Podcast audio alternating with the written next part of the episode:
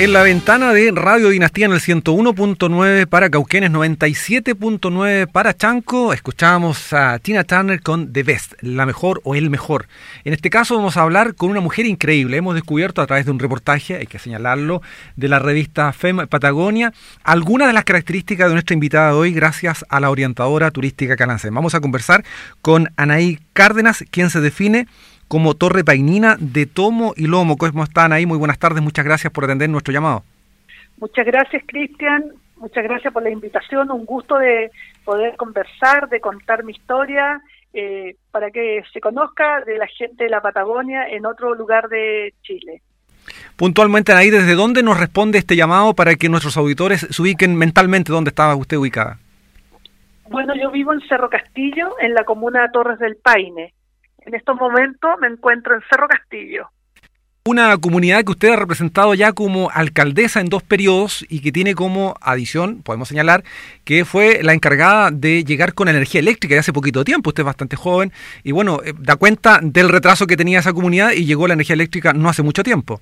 Así es, ese fue un proyecto emblemático de mi gestión. Yo fui alcaldesa por dos periodos y la verdad que llevar la luz eléctrica a Cerro Castillo que la ciudad más cercana que tenemos eh, por el lado de Chile es Puerto Natales, que queda a 60 kilómetros. Pudimos hacer ese, esa gran obra y que nos cambió la vida a todos los que hemos vivido toda una vida en Cerro Castillo. Y para que la, la gente que nos está, nos está escuchando, Cerro Castillo es la capital comunal de Torres del Paine. Estamos a 60 kilómetros de Puerto Natales, que es la provincia, pertenecemos a la provincia de Última Esperanza, y a 300 kilómetros de Punta Arenas. Y Cerro Castillo tenemos la puerta de entrada a Chile por el paso fronterizo Río Don Guillermo y también nuestra comuna tiene el Parque Nacional Torres del Paine. Con eso ya prácticamente lo dijo todo porque Torres del Paine es sin duda un emblema nacional e internacional. Pero bueno, usted además, entre muchas y diversas características, está un dato que es, relevante para nuestros auditores, digo aquí Tierra Guasa, es campeona también de rodeo, una defensora de esta tradición. Cuéntenos un poquito respecto de, de esa área tan novedosa, considerando, por cierto, que es mujer, ¿no? Bueno, yo comencé a correr en rodeo eh, el año, tenía 14 años cuando comencé, hoy día tengo 53 años, y hace un tiempo atrás, cuando nuevamente las mujeres comenzaron esta lucha para, obviamente, que el reglamento cambie que sea, que puedan correr eh, hombres y mujeres, nuevamente comencé a, me hice partícipe del primer rodeo que se realizó en Colina, y para dar la lucha y que, y que fue bastante fue bastante bueno porque hoy día podemos competir de igual a igual con, los varones. Y acá en la en la zona eh, hay una fiesta muy emblemática en nuestra comuna que es la gran fiesta de la chilena y que en algún momento yo hice la invitación y todos los años venían las corraleras de la zona central a participar y demostramos lo que es el rodeo nuestro deporte nacional.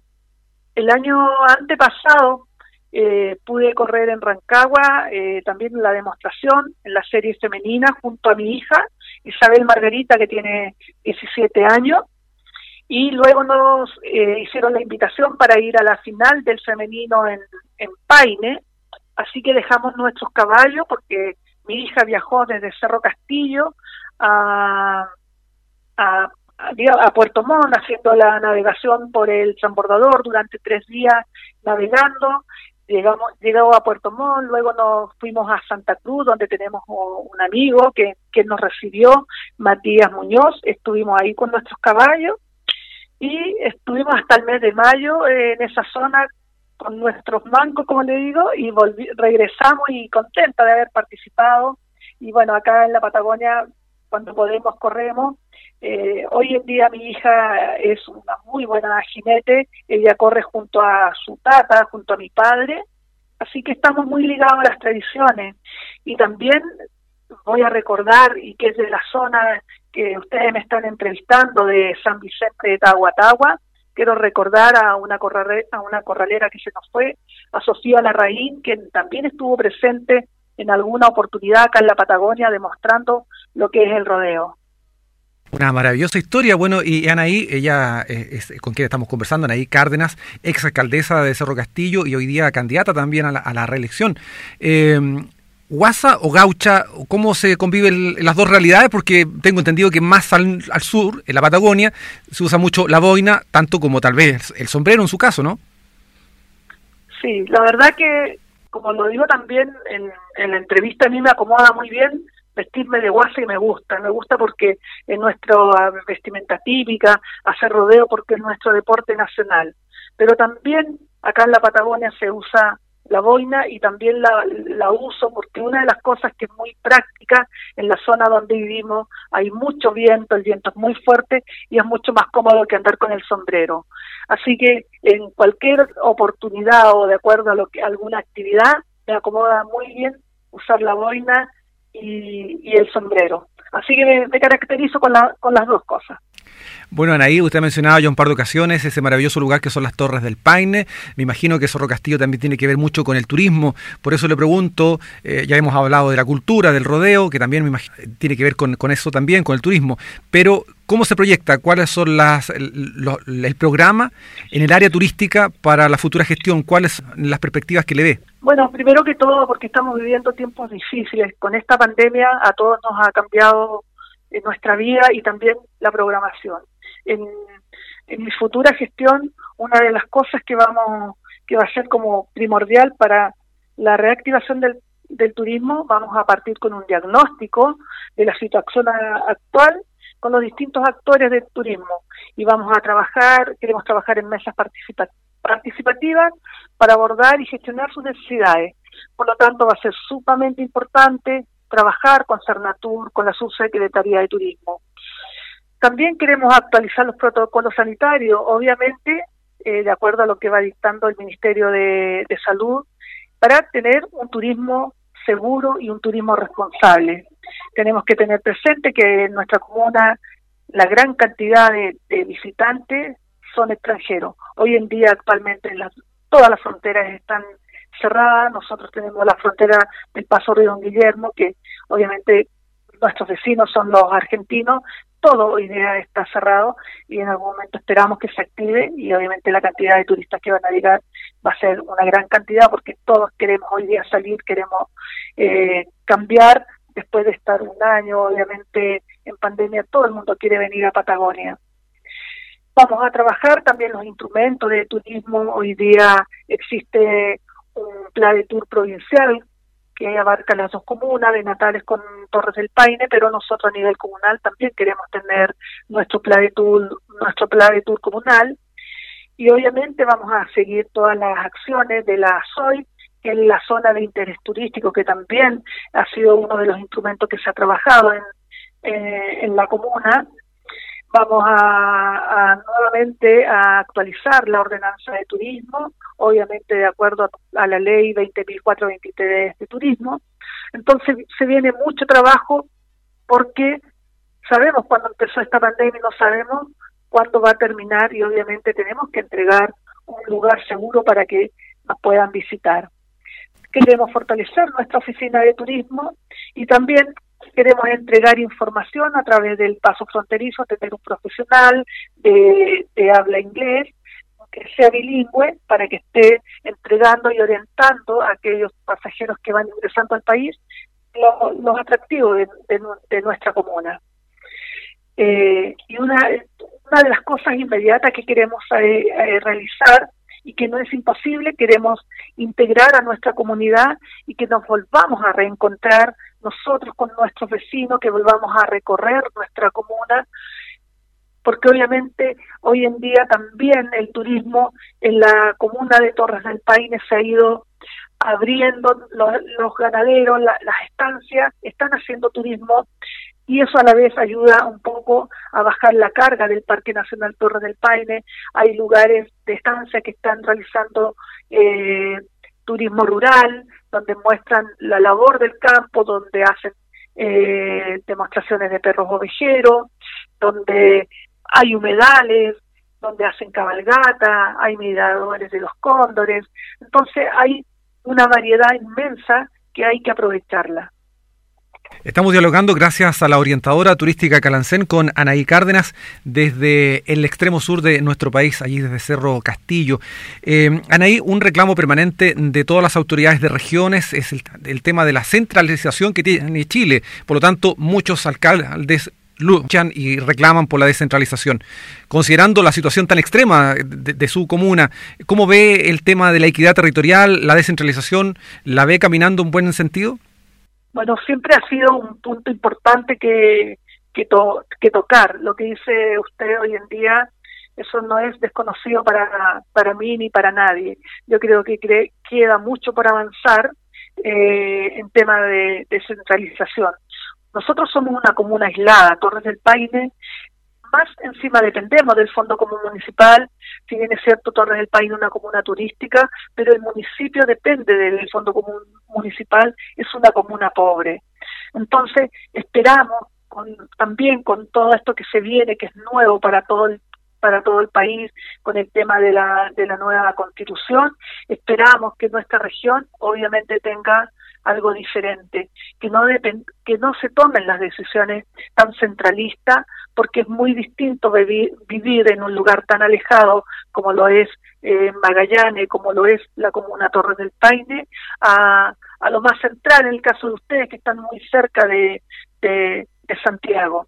Entonces sí, nos vemos afectados, los recursos a veces son muy escasos, debemos seguir avanzando en cuanto a, las comunicaciones, al estar conectados virtualmente, hoy día que es una necesidad, debemos seguir avanzando en todo lo que es obras públicas, tener caminos seguros.